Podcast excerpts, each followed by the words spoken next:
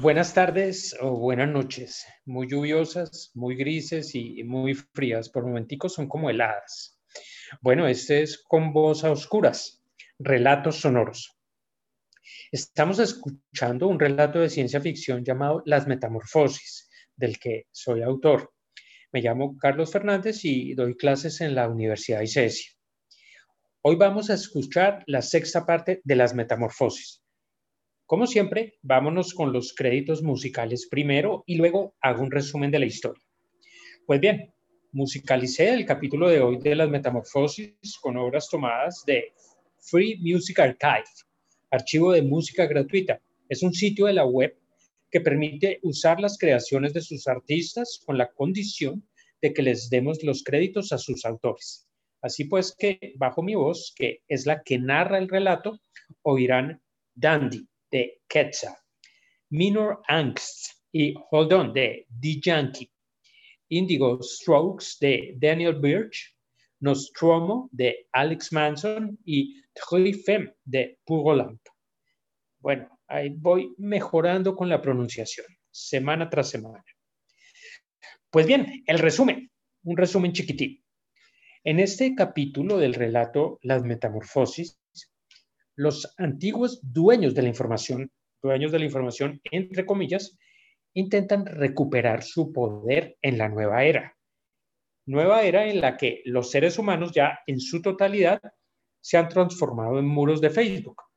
Pero esos antiguos dueños de la información se llevan un gran chasco, porque no solo descubren que ese poder que tenían, poder fundado en predecir y en moldear los comportamientos de las personas, no solo descubren que ese poder está fuera de su alcance, sino que en realidad nunca lo tuvieron. Nunca fueron amos de absolutamente nada, sino que fueron accidentes de la metamorfosis. Eso les pasa. Y entonces esa lucha por el poder eh, y los descubrimientos que desencadena esa lucha por el poder eh, nos conducen a el desarrollo que oiremos hoy. El relato Las Metamorfosis está dividido en posts de Facebook. La emisión de la semana pasada, la quinta emisión del relato, terminó en el post 41. Vámonos entonces con los siguientes. Las Metamorfosis, sexta parte.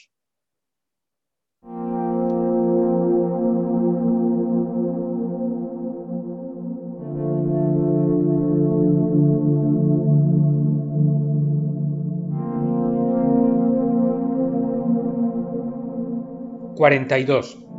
Ni siquiera sabemos si era una criatura, aunque supimos que éramos sus fracciones y que todos nos movíamos al unísono cuando se desplazaba. No nos sentimos cómodos llamándola ella, ni llamando yo a cada uno de nosotros. Lo que más nos satisfizo fue llamarla yo, pero solo en discursos formales, es decir, casi nunca. En las demás ocasiones la llamamos la criatura o la red. No hemos desentrañado si tiene una voluntad o es un ser espasmódico. No sabemos con certeza si ha sido indiferente a la voluntad de los muros, pero si tuvimos alguna influencia en sus arranques súbitos y en sus prolongadas estancias, nunca fuimos conscientes de ella. 43. Cuando estamos en reposo, vibramos constante y ligeramente, movidos por un aliento independiente de la meteorología y la geología del planeta. Los elementos no nos hacen mella. Pueden formarse tornados, ser ardientes los días, incendiarse los bosques, correr vientos helados, agigantarse las olas y temblar las montañas, sin que se alteren nuestra comunicación ni nuestra facultad de componer textos, imágenes y melodías. 44. Algunos muros obcecados en obtener el poder quisieron espiar a todos los demás para conocer a fondo nuestras preferencias y crear posts con textos e imágenes que las satisficieran y nos provocaran nuevos deseos, que también satisfarían con sus contenidos, que crearían a nuestra medida para cautivar y retener nuestra atención y convertirnos en muros dependientes de ellos. En suma, quisieron repetir en la era de la red las estrategias que en el pasado les habían permitido capturar la atención de los seres humanos y moldear sus comportamientos. Sus intenciones fueron conocidas en el acto por los demás muros, porque en Facebook no existe la privacidad. El conocimiento público del proyecto de espiarnos provocó una reacción contraria a los propósitos de los muros que lo concibieron, es decir, que quisieron reactivarlo se disponían a recobrar su viejo poder, que consideraban perdido transitoriamente debido a la inesperada metamorfosis, y terminaron descubriendo una facultad desconocida de nuestra naturaleza. Los demás muros, a quienes los aspirantes a élite pretendían dominar, descubrimos esa facultad al mismo tiempo que ellos. 45. Bastó con que la intención de saber más que los demás circulara por la red para que a los muros nos entrara la urgencia de conocer los gustos, las repulsiones, las pasiones de nuestros semejantes, no las presentes, que estaban a la vista en los posts que los miles de millones de muros habían publicado hasta entonces en la red, sino las preferencias y aversiones futuras, las inéditas. La curiosidad que acababa de nacer en nosotros nos llevó a examinar a los demás, Observamos los posts que escribían, los que respondían, los que los dejaban indiferentes, los que los conmovían. Examinando lo que publicaban, vimos su carácter, es decir, anticipamos sus reacciones.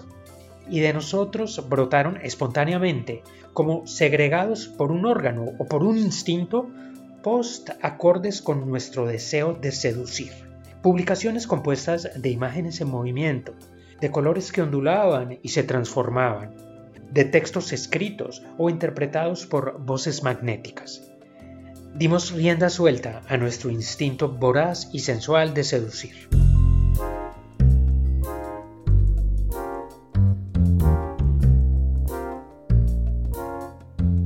...46...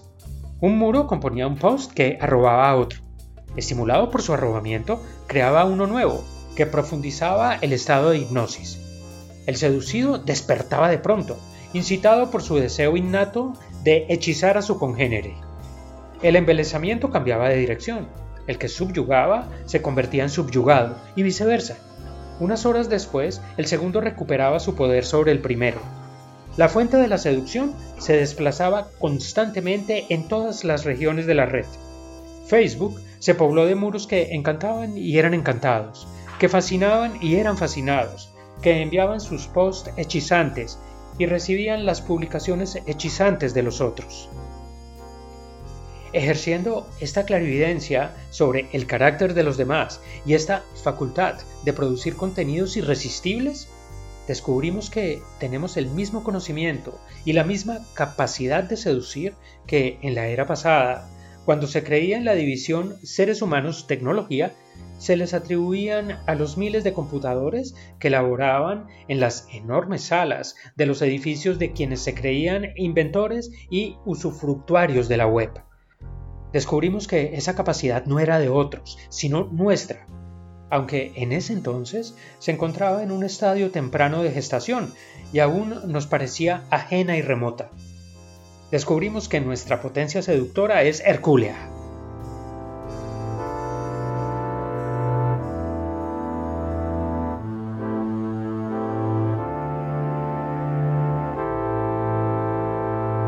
47. Este juego de seducciones no arrojó ningún vencedor, ningún seductor supremo, lo que desencantó a quienes se propusieron espiar para saber más, a quienes en la era pasada fueron conocidos como los dueños de la información.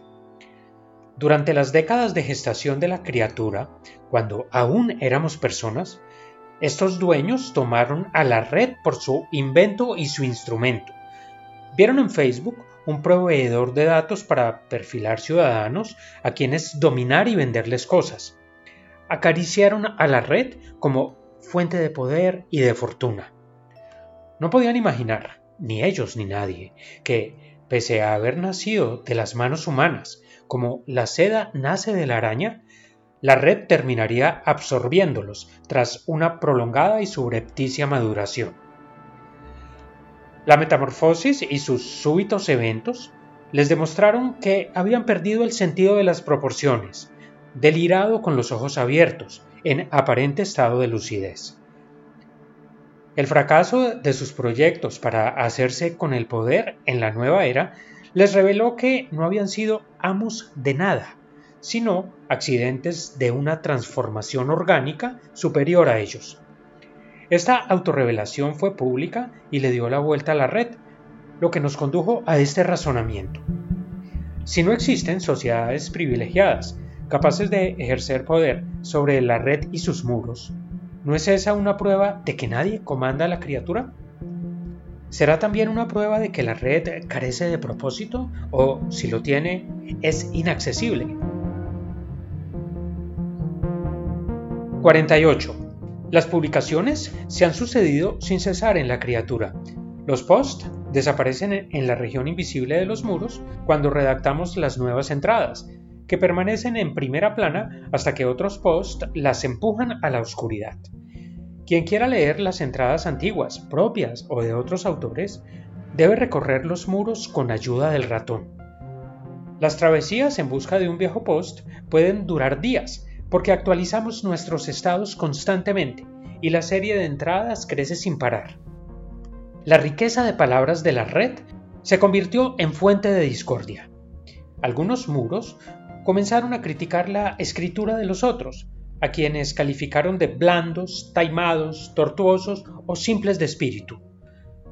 Los críticos cultivaron una escritura vehemente que cada dos posts les arrojaba un madrazo a los demás muros, a quienes consideraban una masa de escritores mediocres.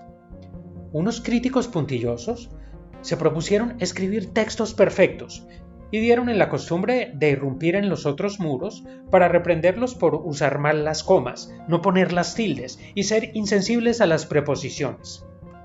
Les exigieron corregir los errores y editar los textos cuando los encontraron redundantes o demasiado explícitos. Los muros sorprendidos en error fueron objeto de burla, en tanto que los muros correctores recibieron aplausos por su celo lingüístico que, según decían ellos mismos y los demás repetíamos, purificaría la escritura general y elevaría la facultad de raciocinio de la red. Cada intervención de los críticos recibía corazones, caritas felices, guiños de complicidad y elogios por su inteligencia suma. Un crítico presumía de manejar con gracia el lenguaje y ostentaba su habilidad en cada post. Otro le contestó que los textos nacidos de su pluma, es decir, de su rayo intermitente, eran rebuscados. El ofendido contestó, inculto. El ofensor respondió, snob. Hubo caritas con corazones apechichados para uno y bocas que rechiflaban para el otro. 49. La envidia brotó en las vastas extensiones de la red y comenzó a agitar los corazones sosegados de los muros.